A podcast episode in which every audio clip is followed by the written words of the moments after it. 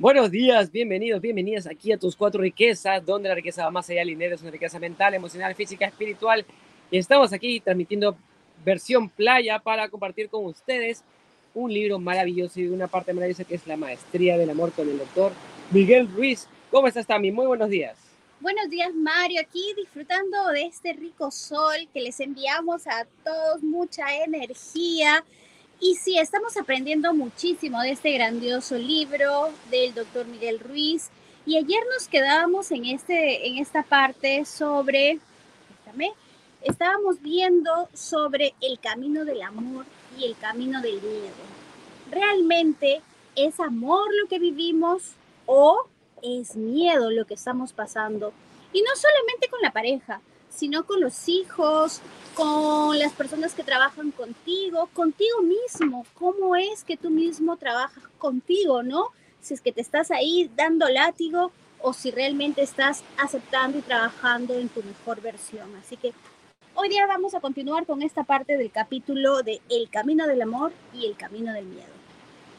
Así que, bueno, nos quedamos conversando sobre, sobre esta parte. Les dijimos, estamos hablando de lo que es o tus emociones parten del amor o tus emociones parten del miedo. Y hablamos ayer sobre que el amor no tiene, no siente, este, no tiene piedad, no siente lástima, pero tiene compasión. Hablamos sobre el respeto, hablamos sobre las obligaciones, hablamos sobre las expectativas, hablamos sobre diferentes cosas el día de ayer. Así que si, si puedes repasar este capítulo que está maravilloso, miren la parte de ayer en las grabaciones. Y un saludo a todos los que están ya conectándose en vivo. Saludos para todos, ¿cómo están? Entonces, el amor, y espero que lo estén escuchando bien, dice, el amor es incondicional. El miedo está lleno de condiciones. En el camino del miedo, te amo si me permites que te controle, si eres bueno conmigo, si te ajustas a la imagen que he creado de ti. Construye una imagen de cómo deberías ser. Y dado que no eres y nunca serás como esa imagen, te juzgo por esa razón y te declaro culpable en muchas ocasiones incluso llego a sentirme avergonzado de ti porque no eres lo que yo quiero que seas. Si no te ajustas a la imagen que yo he creado, me avergüenzas, me enfureces. No tengo la menor paciencia contigo, solo finjo ser amable. En el camino del amor no hay ningún sí, no hay condiciones. Te amo sin que hayan razones ni justificaciones de por medio. Te amo tal como eres y eres libre de ser tú mismo. Si no me gusta tu forma de ser, entonces será mejor que busque a alguien que sea como a mí me guste. No tenemos el derecho de cambiar a nadie y nadie tiene el derecho de cambiarnos a nosotros. Si cambiamos, será porque nosotros queremos cambiar, porque no queremos seguir sufriendo.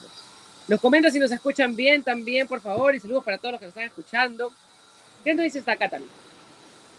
Esta parte es eh, importante, Mario, rescatar el hecho de esa percepción que tenemos y que le asignamos a la persona que está a nuestro lado, ¿no? O sea, si tú no eres como yo creo que tienes que ser, entonces empiezan las peleas, empiezan los conflictos, empieza el hecho de eh, es mira, sabes que yo creo que yo no soy para ti, tú no eres para mí y, mejor nos, nos, divorciamos y mejor nos separamos.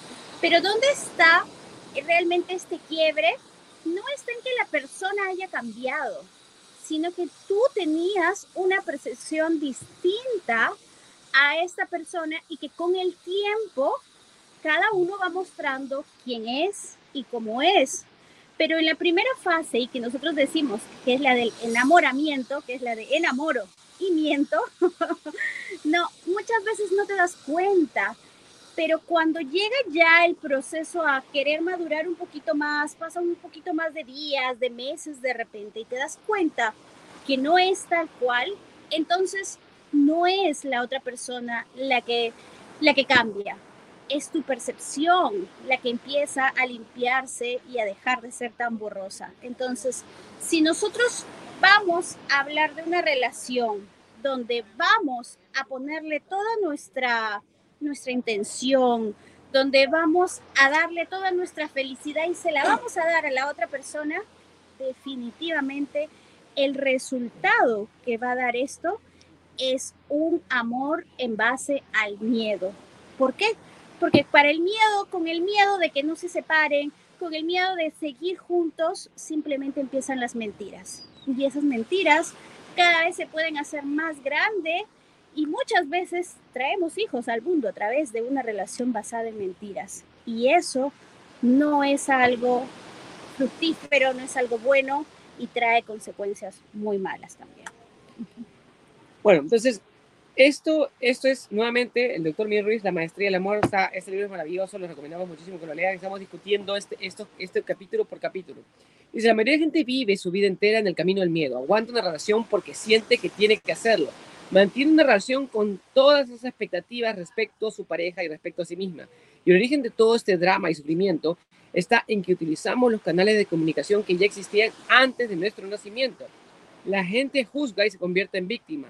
Explica chismes de los demás, critica con sus amigos en el bar, consigue que los miembros de su familia se odien los unos a los otros, acumula veneno emocional y lo esparce entre sus hijos. Mira lo que me hizo tu padre, no seas como él. Todos los hombres son iguales, todas las mujeres son iguales.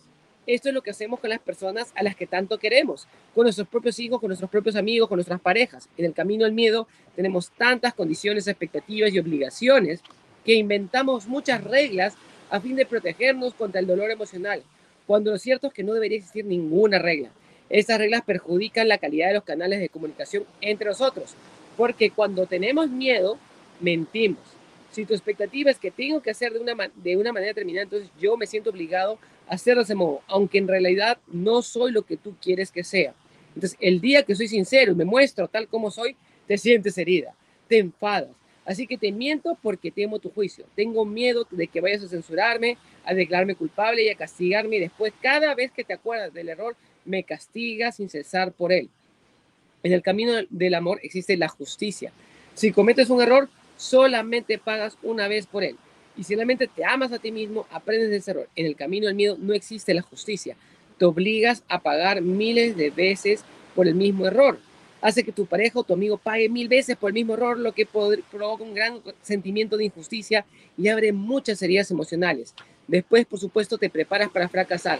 Los seres humanos no nos hacen dramas de todo, incluso de las cosas sencillas y pequeñas. Pero si vemos estas desdichas en las relaciones normales del infierno, es porque las parejas están en el camino del miedo. es que no puedes decir, Sammy, esta parte me encanta, sobre que las personas te castigan una y otra vez, miles de veces por la misma cosa. Y antes de entrar a esa pregunta, saludos acá a Pavel, que nos dice buenos días, nos dice Pavel. Mario, qué rico fondo, los escucho bien, falta su margarita. Así es, Pavel, estamos esperando acá que llegue la piña colada. William nos manda, William Amaya nos manda saludos. William, hola William, ¿cómo estás? ¿Qué nos dices en esa parte de castigarse una y otra vez? Sí, y es, esta parte es importante porque creo que el hombre también, pero es más conocido por el tema de la mujer, que, que recordamos mucho porque estamos más conectadas al tema de las emociones. Entonces, puede ser que una discusión de hoy se genere a través de algo que pasó hace no sé, seis meses, un año, cinco años, no sé, ¿no? Y si no lo has perdonado, si no lo has curado y sigue latente y no ha salido a través de una conversación, a través de un cierre, simplemente lo único que pasa es que vuelve a regresar como si fuera el mismo instante en el que ocurrió. Y entonces le damos vuelta y le damos vuelta a lo mismo. Y nosotros lo que decimos es, te conviertes en un rumiante, como si estuvieras masticando y masticando y masticando, y no hay cuando botes o cuando tragues eso, y eso finalmente a quién le hace daño.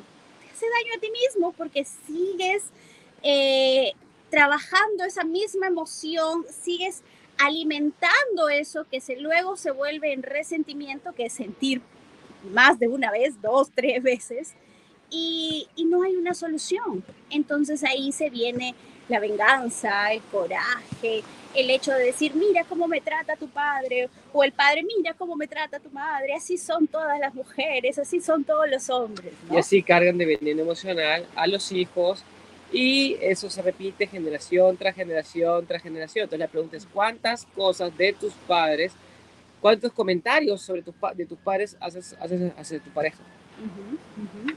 Y comienza a tomar conciencia de eso. Entonces, En toda relación hay dos mitades. Tú eres una mitad y la otra mitad es tu hijo, tu hija, tu padre, tu amigo o quien sea, tu pareja.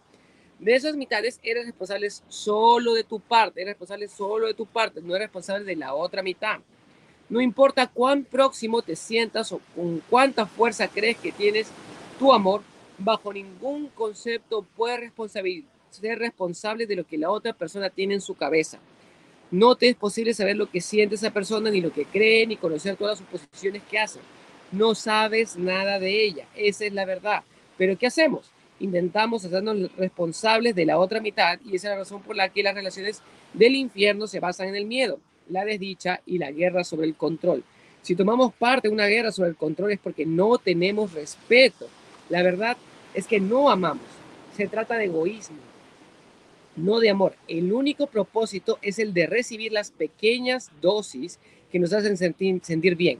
Cuando no tenemos respeto, iniciamos una guerra de control porque cada persona se siente responsable de la otra.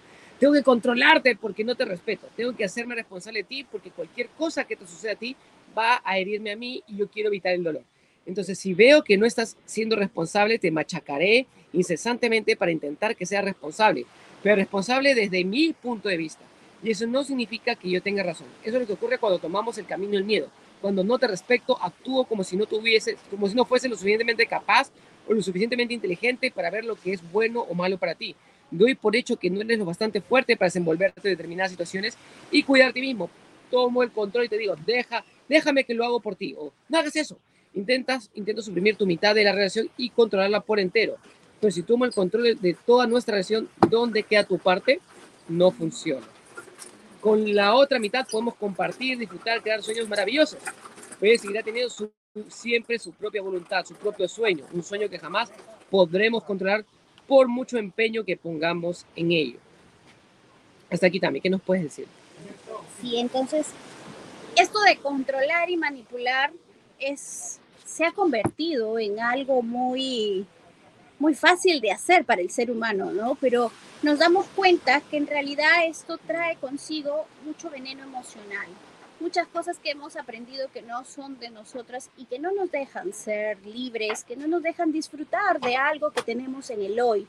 Entonces es eso que tenemos que empezar a trabajar, de tomar conciencia en el hecho de que ese veneno emocional nos está haciendo daño, no nos deja ser felices, nos aleja realmente de lo que somos y de lo que queremos ser. Y como decía el día de ayer, se, transforma en capas, en máscaras, como la cebollita, y nos deja muy, muy, muy, muy lejos de realmente cuál es el propósito que queremos cumplir y de esa felicidad que llevamos dentro y de ese amor que tenemos para dar y para también si tú das amor, vas a recibir amor. Entonces, simplemente es trabajar, pero ser consciente en que ese veneno emocional ya es hora de decirle gracias, pero esto no me pertenece y es necesario dejarlo ir. Porque si no, se convierte en algo peor. Imagínate tú una herida que empezó con algo chiquito, no lo curaste, la dejaste ahí y se vuelve cada vez más grande, más grande, más grande y se puede convertir en una cangrena, se puede, te pueden amputar la mano, te pueden amputar algo, simplemente porque no lo atendiste a tiempo. Esperemos que este libro nos ayude también a entender que hay que trabajar en eso para no tener los resultados o las consecuencias de tener que cortar algo muy fuerte y que sea mucho más doloroso simplemente porque no quisimos ver las primeras lucecitas que nos daba de ese veneno emocional y cortarlo de raíz. Eso es importante. Así es. Entonces, y acá viene la solución. Entonces, ante una situación así podemos hacer dos cosas. Iniciar una guerra de control o bien convertirnos en compañeros de juego y formar un equipo. Los compañeros de juego juegan junto a los jugadores de equipo, pero no contra ellos. Si tú juegas al tenis, por ejemplo, dobles, formarías un equipo con tu pareja y nunca iríais uno en contra del otro. Nunca. Aunque los dos jugasen, el, pudieran jugar en tenis de forma distinta, tendrían el mismo objetivo, compartir la diversión, jugar juntos en compañía de juego. Ahora bien, si tu pareja quiere controlar el juego y te dice, no, no juegues así, juega de esta manera, no lo, es, no, lo estás haciendo mal, no te diviertes en absoluto y con el tiempo no querrás jugar más con ella. En el caso en lugar en formar un equipo, lo que quiere tu pareja es controlar la forma que tienes que jugar. Y sin el concepto de equipo siempre tendrás un conflicto. Por lo tanto, si contemplas tu asociación, tu relación romántica como un equipo, todo empezará a mejorar. En una relación, igual que en un juego, no se trata de ganar o de perder. Juegas porque quieres divertirte. En el camino del amor se da más que se toma. Y por supuesto te amas tanto a ti mismo que no, te, no permites que la gente egoísta se aproveche de ti. No buscas la venganza, pero te comunicas con claridad. No me gusta, así que anoten esto acá, ¿no? No me gusta cuando intentas aprovecharte de mí, cuando me faltas el respeto, cuando eres rudo conmigo. No necesito que nadie me maltrate ni verbal, ni emocional, ni físicamente. No necesito oír tus imprecaciones constantemente. No es porque yo sea mejor que tú, es porque amo la belleza, amo la risa, amo la diversión, amo el amor.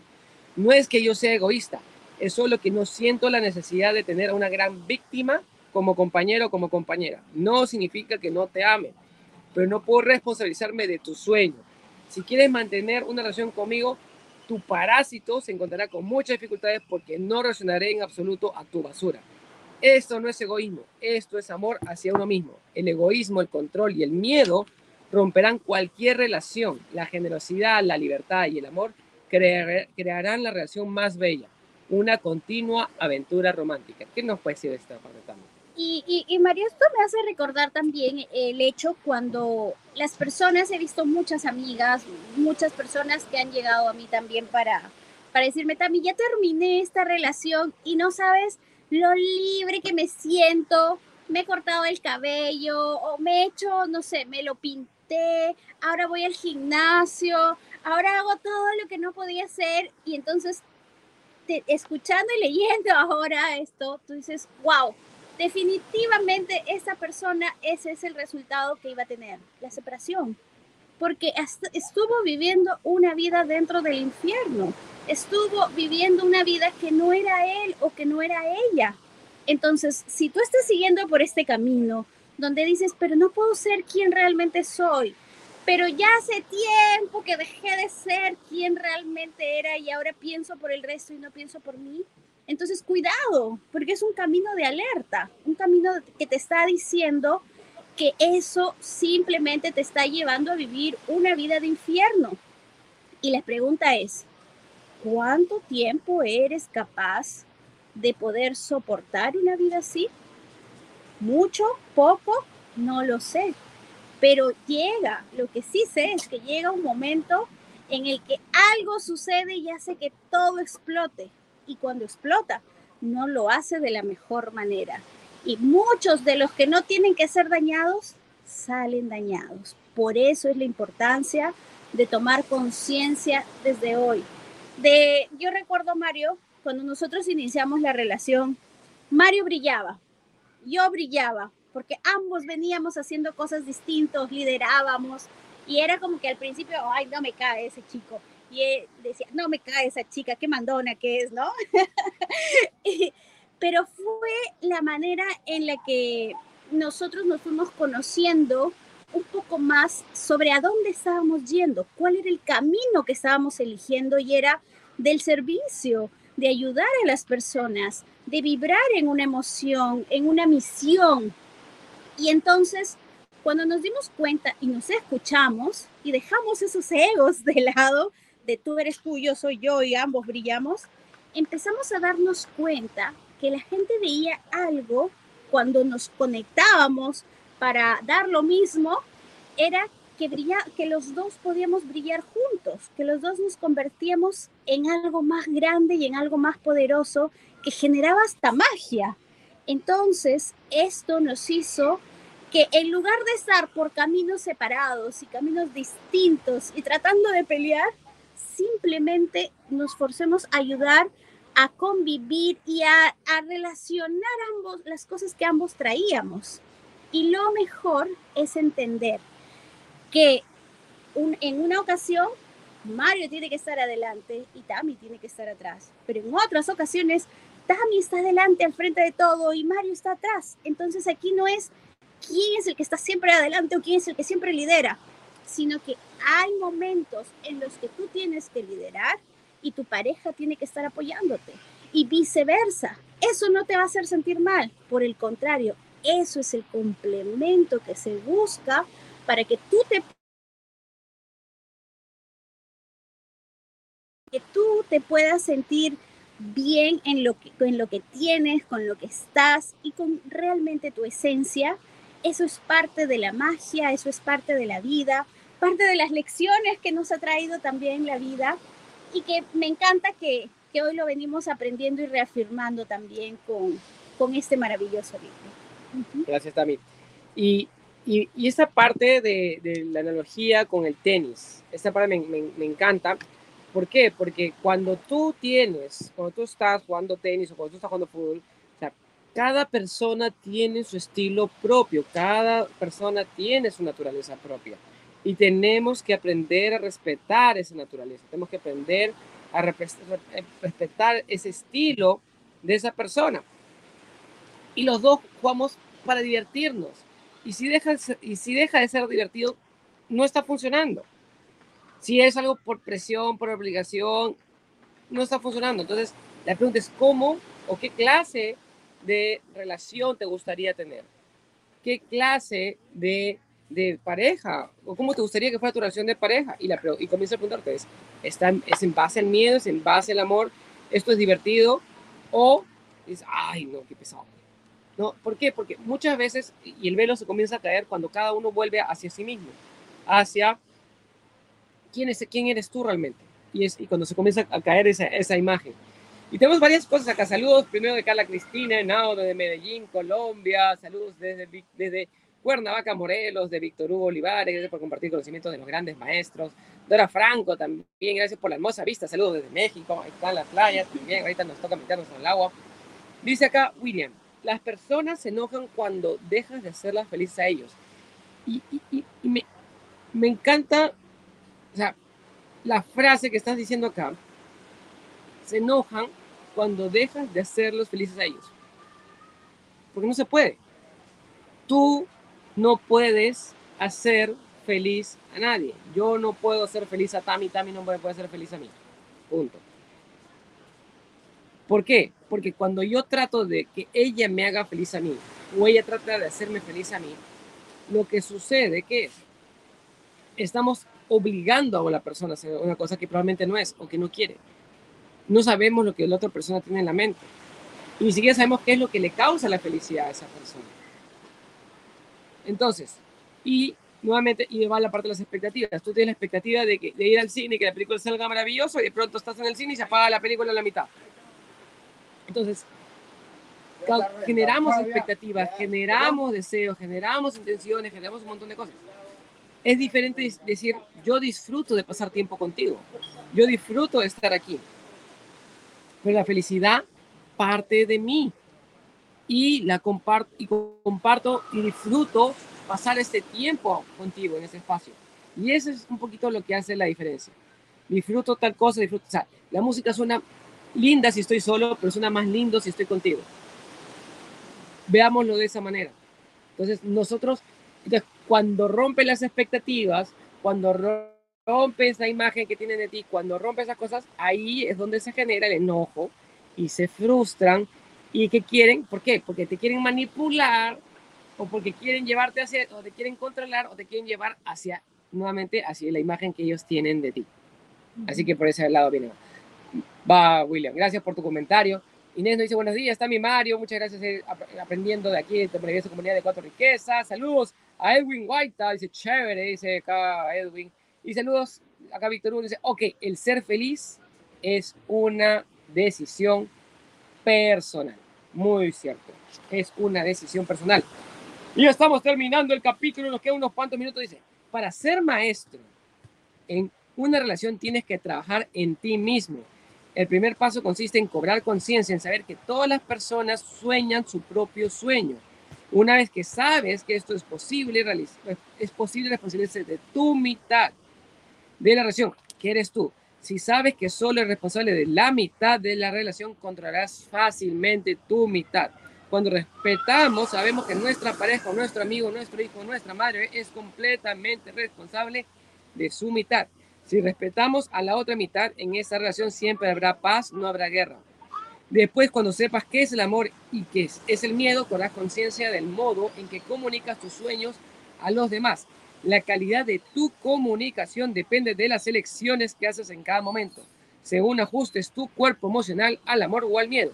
Si te sorprendes a ti mismo en el camino del miedo, bastará con tener esa conciencia para cambiar el rumbo de tu atención y de adentrarte en el camino del amor. Tu atención, de tu atención y adentrarte en el camino del amor. Bastará con ver dónde estás, con cambiar la trayectoria de tu atención y entonces todo lo que te rodea también cambiará. Finalmente, si eres consciente de que nadie más puede hacerte feliz y que la felicidad es el resultado del amor que emana de ti, experimentarás la gran maestría de los toltecas, la maestría del amor.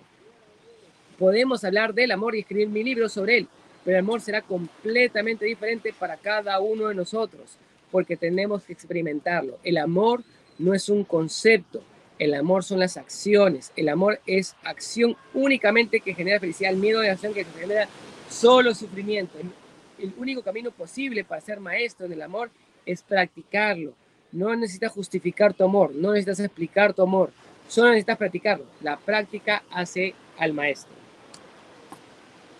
Qué bello, qué bello esto con lo que va terminando este capítulo porque dice, el amor no es un concepto, el amor se vive y se vive en acción, se vive con los detalles, se vive con el día a día, se vive el hoy, se vive en el presente. Entonces, si el amor se vive el hoy, ¿Qué estás esperando para ser plenamente amoroso o amorosa, para vivir una vida feliz, de felicidad, para vivir una vida que realmente te haga sacar una sonrisa, que te hagas dar lo mejor de ti? Ayer hemos tenido, si supieran, un día de locura, de locura. Todo lo que creíamos que no nos podía suceder nos pasó ayer, ¿verdad? Sí, lo bueno, lo malo, lo bonito, lo feo, lo increíble. si supieran ayer eh, fue, fue muy, emocionante las cosas que vivimos y ya parecía que solucionábamos una cosa y se venía otra cosa y decíamos, Dios, ya por favor. Pero después, ya en la noche, cansados de haber solucionado muchas cosas, decíamos, pero qué bello, porque hemos hecho esto, hemos hecho lo otro y hemos podido entender que eh, si estábamos de, de, no sé, pues negativos, con, con mala vibra o echando no, pero ¿por qué me pasa esto si yo había programado otras cosas, no? Simplemente creo que nos hubiésemos ido con el veneno emocional malo a, a tener más cólera y de repente a complicar más las cosas, porque parecía que una cosa complicaba la otra, ¿no? Pero no, por el contrario, lo que hicimos es, hay que respirar, ¿cómo lo podemos solucionar? Gracias por esto, porque puede ser peor y estamos solucionándolo. Y al final después como que después de esa tormenta empezó a llegar la calma, todo salió bien, todo salió como lo habíamos planeado, cosas implaneadas se solucionaron también de manera adecuada y hoy estamos disfrutando, ¿no? Y hoy estamos relajados diciendo, wow, ¿por qué, ¿por qué no se pudo un poquito lo de ayer pasar para hoy? Pero no importa. No, no, para ayer, para ayer. es como tenía que ser. Y eso es parte de esto, entender que lo que nos sucede, que lo que nos pasa en la vida es porque es como tiene que ser. Y si nosotros vamos a reaccionar de manera inadecuada o con una emoción que nos lleve a estar en la rabia, en el enojo, en la cólera y activar nuestro veneno emocional, empeoramos las cosas. Pero si entendemos que nosotros somos amor y que las cosas que llegan tienen que llegar porque o nos hacen más grandes o nos hacen más hábiles o es lo que tiene que ser, entonces nuestro veneno emocional no aparece y simplemente dejamos que el mundo fluya, que las cosas de aprendizaje tengamos que aprenderlas y después va a llegar la calma. Entonces es la importancia de poder entender cuál es ese propósito de vida que tenemos y de agradecer, ser muy gratos por lo bueno, por lo malo, por lo que nos pasó, por lo que no nos pasó, pero entender que el hoy es lo más importante y que el miedo también requiere acción, sí, pero ya tenemos mucho de eso. Y ya eso es como decir, eh, darle más miedo al miedo que ya tenemos, simplemente nos aleja de esas grandes personas que somos y que tenemos por dentro. Y como dice el doctor, tú eres responsable de tu mitad. tú eres responsable de tu mitad. A veces también me dice, para pelear se necesitan dos, Así que no cuentas conmigo. Entonces, eso es importante, o sea, tú eliges tu grado, el grado de conflicto que tú quieres tener. Eso es, eso es importante. Y saludos también finales. Acá nos manda Inés, dice, cuando tienes muchas expectativas de alguna persona es cuando más decepciones tenemos. A las expectativas reducen la- reducen la felicidad. No generes expectativas. Solo si decidamos ser felices y todo se da. Muy bien, muy bien. Hermenegildo dice, Mario, muchas gracias por tu información de ser cada vez más consciente de nuestras actitudes. Gracias a ti, Hermenegildo, por seguirnos y compartir la información. También saludos, gracias Sonia Guamaní Rojas, también nos manda saludos y nos dice, por acá Sonia, si esperas algo de otra persona, siempre serás infeliz. ¿Sí? Reduce tus expectativas en el sentido de busca la acción, promueve las cosas, pero ser responsable de tu mitad. Tú eres responsable de tu mundo interior y tu felicidad interna. Eso se trata esto. El amor no es teoría, son acciones, es acciones de bien contigo mismo y con tu prójimo. Muchas gracias, hermana Gildo. Espero que hayan disfrutado este programa. Saludos a todos, bendiciones y nos vemos hasta el día de mañana. Mañana iniciamos Principios de Riqueza y Aceleradora, así que si todavía no se registran. Si quieren participar en los talleres de educación financiera, bienvenidos. Comenzamos el día de mañana. Mándanos un WhatsApp, ponnos en la comunidad de Telegram. Nos vemos. Cuídense mucho. Chao, chao. Vengan a la playa también.